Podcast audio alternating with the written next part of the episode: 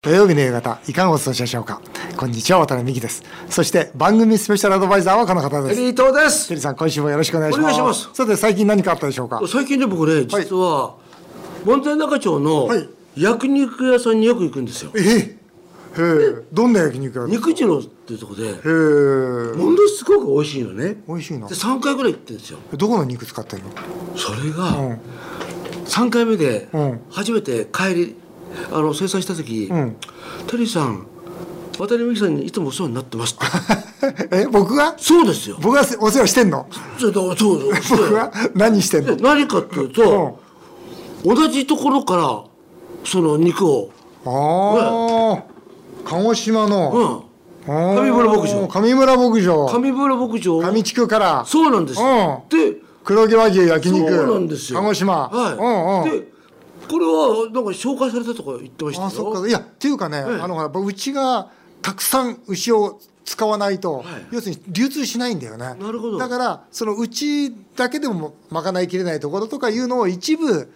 い一般のところに出してるんですよそういうことだからまあ一応うちのバイングパワーに乗っかってる、でしょ要は簡単に言うと、うものすごくねん、いいじゃないですそうだかおお世話になっておりますってんだから僕は逆に、うんこんな美味しいから、んちょっと渡辺さんに紹介しようかなと思ってたら向こう一緒だうん一緒だっつってやめてくださいそしたら向こうから、渡辺さんにお世話になってますって言わおれて本当においじゃああれだねあのー薩摩牛のはい A4 とか A5 とそうか、なんですあすじごゃあく安くて、でんも大人気であ本当ですかそうなんですよでもよかったわ、あそんなことありましたいいいお肉で、えーメールも来てます、はいえーボンバー松山さんです、この間新橋のワタミの居酒屋あー未来坂に行ったら満席でしたと渡辺さん実は相当儲かっているんではありませんいかやいや、田辺さん。 え何ですか相当なんかな、なんか V 字回復したって聞いてますよ。 もう儲かっていないと言っても渡辺さん顔に出るタイプなんでテレビさんよく見てくださいいやもうなんか ね、余裕ですよ顔。違う違う違う今ちょっとね、靴をテーブルの上に乗せましたからね。それそれ嘘でもね宴会はね4倍ぐらいになったんですよまあ去年ね、あんまりなかったんで、でもコロナ前ようやくね90%超えてきましたすごい。そうだからようやくもう本当あと一歩でコロナ前の平常に戻すそうか。でもほら僕前から70%って言ってたじゃないですか、でこれそんなでも外れてないんですよ、あのね2割店潰れてるんですよだから結局7割ぐらいしか戻んなかったとしてもそこから2割増しになるんで、だからそういう計算84%とか85%になるわけですよだから僕ねこの街の賑やかさから言って9割戻るのおかしいなと思ってると、店が潰れてるんですよねだから本当このコロナっていうのはとんでもない災害だったんでしょうね、いやでもね、はいむ戻ってきてくれて、はいはいみんながコミュニケーションを持ってね、はいそれこそもう4月になって新入社員が入ってきて、はいみんなでね、はいこれなんかわけわけ話すのいいじゃないですか。あとねうちのやっぱ社員がね嬉しそう。あ、それはそうう。ん、やっぱお客さん来てくれるってのは最大のやっぱりね、やそん喜びですよねねえうん、本当にあの戻ってきてくれて嬉しいなと、ね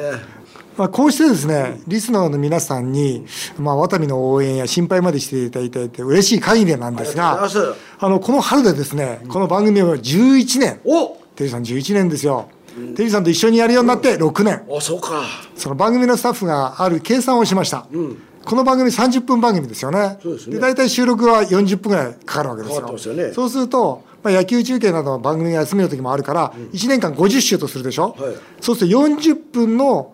50週の5年なんですよ、なるほど。テリーさんそうすると何分だと思いますいや、おこれ計算すると1万分なんですよお。我々ずーっとこうやってねあんまりためにならないような話をですね、1万分やってきてるんですよどう思いますこの霊感情が生まれませ んね二人の間に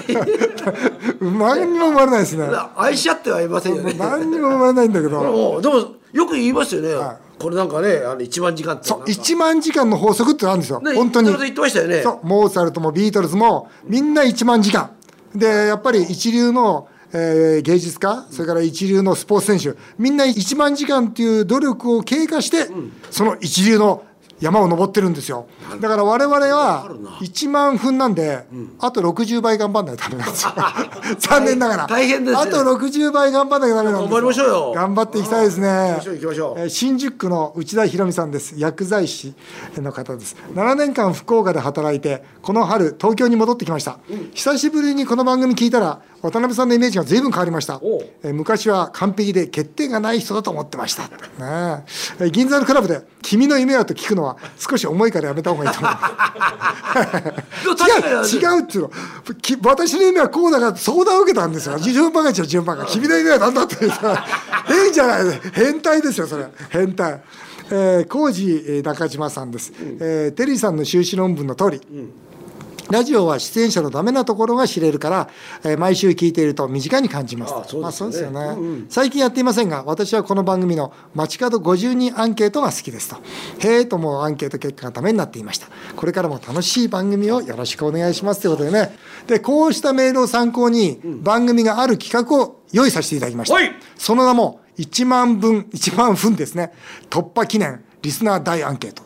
ていうさんこれアンケート50人のアンケートじゃないですよ、ラジオのリスナーさん全員に対するアンケートですよどういうアンケートか、それは渡辺美樹とテリー伊藤の最近のイメージを教えてくださいって本当かなこれ僕はものすごく多分いいと思いますよ。テリーさんだ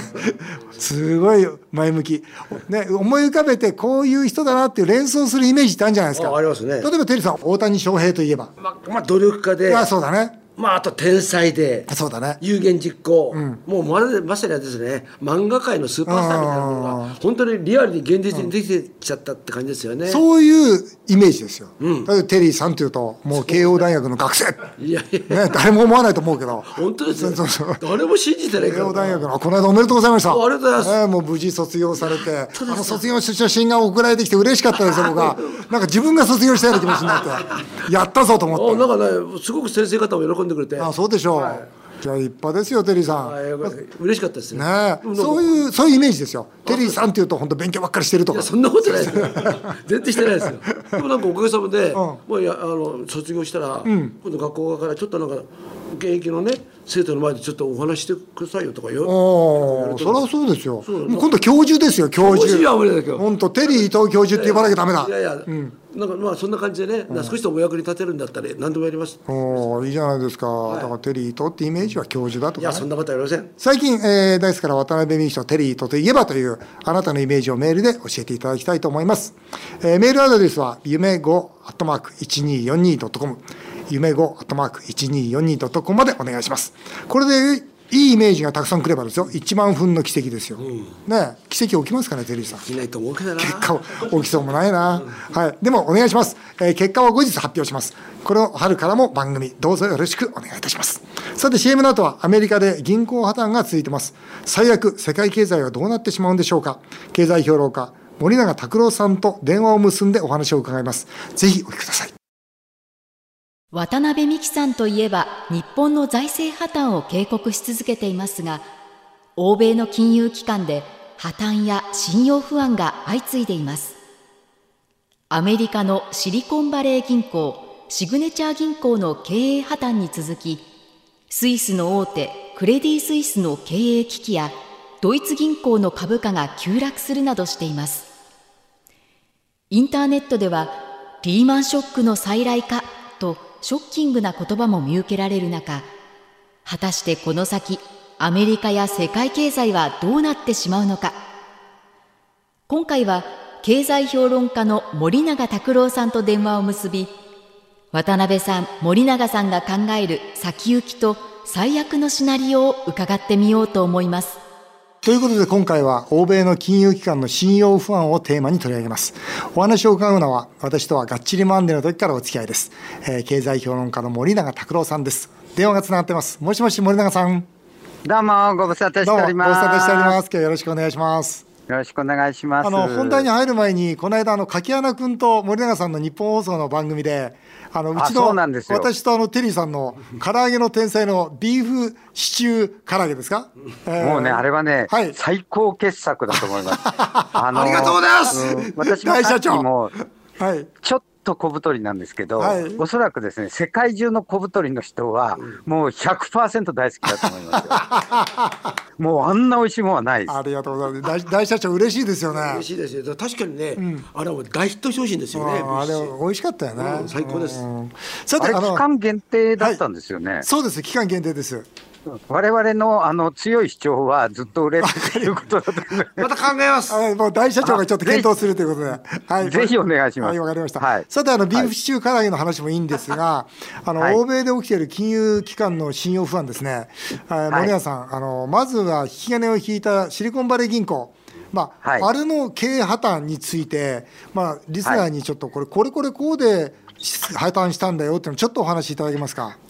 あの基本的にはシリコンバレー銀行っていうのは、はいシリコンバレーのあの、えーまあ、スタートアップ企業、はい若い企業が、まあ、株式を公開すると、とてつもないお金が入ってくるわけですはいね。はいはい。でそれをちょっと高金利ではい集めて、えーたんですけども、こう融資の拡大が追いつかなくて、はい資産の7割ぐらいを、はいあの国債で持ってたんですよ。はい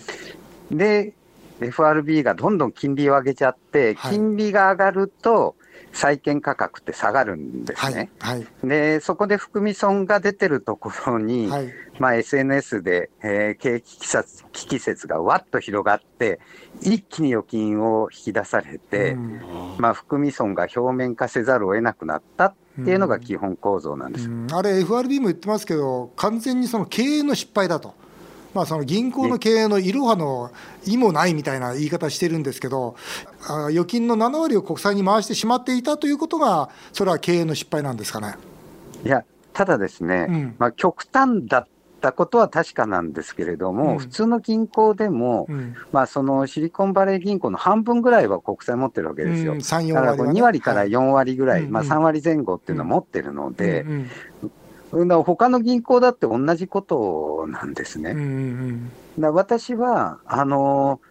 FRB のパウエル議長が間違えたんだと思っています。間要する違えにた、金利を上げすぎた上げすぎた、はい、ええ、あの、うん今5%まで短期金利は上がって、今、あの、えーと、例えば2年国債だともう4%超えてるんですけれどうも、んあそんな金利上げたら債券価格はどーんと下がるに決まってるわけですよね。こんでなのもでもほら誰、森さん、決まってるんだけど、やっぱ今のインフレを抑えるためには、それでも背に腹変えられないというか、金利上げざるを得なかったんじゃないですか。そこがですね、うん私は経済理論を間違ってたんだと思っているんですけれなどるほども、あの実はインフレって2種類あるんですね、はいあのディマンドプルインフレっていう、こう需要が多すぎて、はい景気が過熱するタイプのインフレと、はいその原材料価格がはい上がって、コストが高くなって転嫁せざるを得ないっていうはいインフレ、はいアメリカは両方が混ざってたんですよ。はいで、そのデマンドプル、需要が多すぎる部分については金利の引き上げっていうのは有効で、うんだから9.1%までいってたインフレ率がずっと下がってきたんですけど、うんここのところ下がりにくくなってきたんですちょっ。と止まってますよね、うん、今回、3月も0.25上げましたよね、ど,、はいうなるかって言われてる時に、いや、それでもやっぱ私は上げ上げないと思ってたんです。上げないと思ってました、うんはい。えでも上げちゃって、うんもしかすると5月も上げるかもしれないんですよ。うん、いや今のままいくと上げますでしょ。うんいやだから、もうそうしたらおしまいだと思います、あのアメリカの景気、急失速すると思いまなるほどこれあとクレディ・スイスも経営危機が報じられて、まあ、UBS の買収、まだもう一応決定しましたけど、まだ買収はできてませんけど、まあ、このクレディ・スイスのでも経営経営危機ってまた別のもんですよね。す、あのまあ、弱いところから次々に崩れていくっていうのが、いつも危機の最初の段階なんですけど、うんあの AT1 債っていう、あの別の債です株ね式と債券のこう中間みたいなのがあって、はい、でこのクレディ・スイスの処理の時に、これを紙くずにしたんですね、そうですね。あの無価値だって。はい、で、これリーマンショックの時に CDO とか CDS っていう毎日金融商品作ってたんですけど、はい、それも無価値にした、 なっちゃったんですよ。はいえー結局、はい同じことが起こっているんです。はで、そもそもなぜ危ないところから潰れていくかっていうと、い、うん全体が危なくなっているからで、うん全体が厳しくなると弱いところから潰れてい倒れくていと。くうっんていうのがいつも起こることなんですよね。うんあれは、あのお聞きしたいんですけど、あれはなんでその劣後債からその無価値にしたんですかね、通常、株主が負担を負って、その次が劣後債ですよね、そうなんです。だからもう、こ今回どうしてですかねあれあのは渡辺さんのおっしゃる通りなんですよ。うんだからみんなそう思ってたのに、うんここ、これはインチキだから無価値って言われちゃうと、それはみんな焦るわけです。本当ですよね、そうするとやっぱり今、スイスの銀行がいっぱい劣後債出してるじゃないですか、はいそれ自体も今度、え、大丈夫ってことになりますよね、うんそれでドイツ銀行が追い詰められたんですけれども、そうですよね、えー実はもう対外の火事じゃなくて、日本の銀行も出してんですよ。うん、あ出してますね。でだから、あのあ本当にききこれ以上金利上げると、そういうのがどんどん連鎖していくんですね。うんこのアメリカのその中央銀行の FRB がね、まあ、結局、はインフレを対峙するってことで金利を上げたんですけども、今の森永さんのお話聞くと、そのインフレの対峙のためには、方法は金利上げるんではなく、もっと別の方法を取らなきゃいけないというのが結論ですね。そうなんです。だから、アメリカが例えば、そのおうんシェールオイルいっぱい持ってるわけですから、うんそれを増産するとかっていうのもうん一つだし、うんうんうんうんまあ、あ日本なんて例えば、えー電気代とかに補助金突っ込んでますよね、うんうんあの、そういう形で電気料金下げるっていうやり方であれば、金融政策に頼らずとも、うんうんコストプッシュインフレに対する対策っていっぱいあるんですけれなどるほもどね。うんそれをしないで金利だけでやろうとすると、うんうんえらいこうクラッシュしますよ。うんでもっと怖いのは、うんこの次の段階っ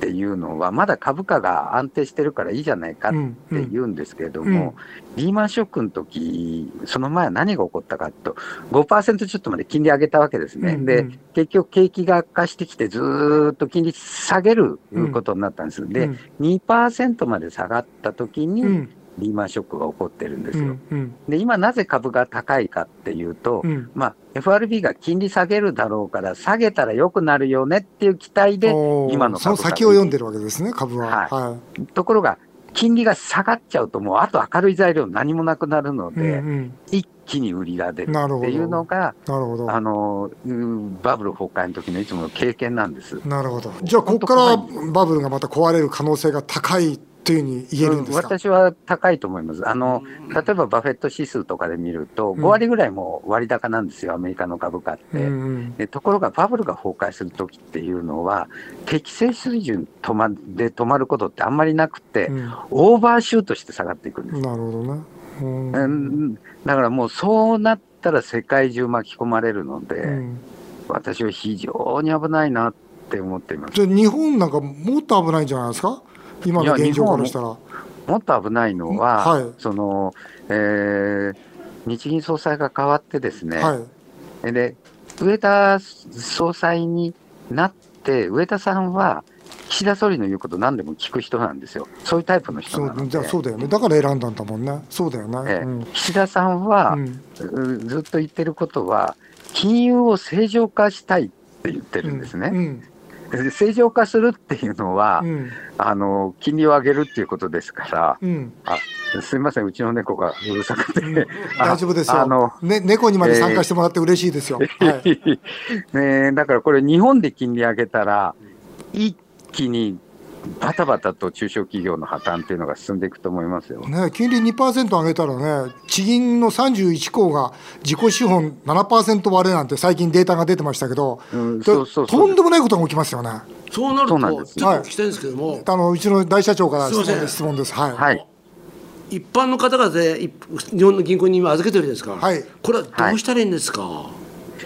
えーっと、1000万円までは、うんあ保の護さ無れ条ますから件で元利はい守られるので、んまあ、大金を持ってる人っていうのは分散した方がいいと思いますけれども、で分散ってテリーさんは分散しといたんですよ。分散ってどこへ分散するんですかでそれを銀行を分ければいいんです。あ銀行にどこの銀行で一も銀行1000万ですから、なるほうん、いろんな銀行100個ぐらい銀行テリーさんわかりましたあの森永さんメールがね来てるんですよちょっとお願いします、えーはいはい森永さんへの質問です、えー川崎のヒーローさんですアメリカの中央銀行が利上げをやめたらアメリカ株が爆上がりするとユーチューバーの投資家が言ってましたでも森永さんはアメリカ株は大暴落すると予想していますその考えに変わりはないですか暴落する場合いつ頃ですかっていう質問ですえーっと、だから、金利がえー2%ぐらいまで下がったところ、はいなあと1年ぐらいは大丈夫かな、なるほど1年後ぐらいにドカーンと落ちると思います。なるほどね。先ほどの理論ですよね。要するに、あはいもう金利が下がれば、もう会社にとっていい材料がなくなるから、もう今度は売りに出るという、そういうはいことですよね。はい。はい、最後にあのですから軽いメールも来てましてね練馬区のはい野菜とハッピーさんって方から「唐揚げの天才で森永拓郎農園の季節の野菜サラダを出してくれたら日本放送リスナーは買うと思いますよ」っていうそういう軽いメールも来てます森永さんどうですかそうは畑じゃあ本気で相変わらずやらやられてるんですかああの本気でやってるんですけど、はいただうち、そのまあ、技術が低いのか、はい。キャベツがですね、はいこう虫が半分ぐらい食っちゃうんですあよ。あ。だからうちのかみさんは、うん。うちは毎日、虫の食べ残しでく暮らしてるって言ってるんですけど、なので、ちょっと人様には出せないんですよね。でダメじゃないじゃあだ、唐揚げの天才出せないじゃないですか。ああ、そうそう、だからとりあえず、んあのカッキーに食わして大丈まあ夫まあそうだったら、その次の段階ですね。はい柿原君に頼みましょう。 はい。はい、森さん、ありがとうございました。あすいませんあの森さん、最後にお知らせなんですが、今度、柿原君と森永さんで、なんか、朝のあ、あなたとハッピーが15周年ですかそうそあう、そうなんです。で東京国際ねフはいォーラム、はいホール A で、 ?5000 人集めて、そうなんです。大イベント。はい。柿原君と。で、あの、最初、そこそこ売れてるみたいなんですけれども、何やんですか、これ。えーっとですね、歌をやるっていうのと、森永さん歌うんですか今はい。森永さん歌うのカッキーも歌います。でもこそれ余計5000人来なくな本る当だよな。お金取られるんじゃないですか、それ。逆ですよいやいやいやいやお金あげないとダメですよでもね、はい楽しみですね。頑張ってください。あのあ りがとうございま す成功をお祈りしております。わ何を頑かんないけど、はい。あの今回は経済評論家森永卓郎さんのお話をお伺いしました。森永さんありがとうございました。はい、私ありがとうございましどうもありがた。とうございました。どうも。でも僕ね、今回のこの金融不安というのはこう、なんかこれが今、一回収まったとしても、これがまた火種として、えーまた今年の後半とか出てきますよねまた出てくるような気がしますよね、こんな簡単に収ま収まらないほどのお金が、今回のそのコロナで、もう金融緩和されちゃいましたから、で日本はそれほどお金をもうばらまいちゃってますから。ですから厳しいと思いますね。以上、お今回は欧米の銀行破綻について取り上げました。日本放送渡辺美希5年後の夢を語ろう。この番組ではメールをお待ちしています。渡辺さん、テリーさんへの質問、相談、何でも結構です。さらに番組では現在、渡辺美希とテリー伊藤の最近のイメージを教えてくださいと、リスナー大アンケートを実施しています。メールアドレスは、夢5アットマーク 1242.com、夢5アットマーク 1242.com。この番組は放送終了後、ポッドキャストからでも番組をお聞きいただけます。詳しくは番組ホームページをご覧ください。渡辺美希さんからのお知らせです。夕刊富士で毎週火曜日、渡辺美希経営者目線を連載中です。夕刊富士公式サイトからも無料でご覧いただけます。さらに、渡辺さんの YouTube チャンネル、渡美塾の方もぜひチェックしてみてください。渡辺美希5年組を語ろう。この後も素敵な週末をお過ごしください。お相手は渡辺美希でした。あなたの夢が叶いますように。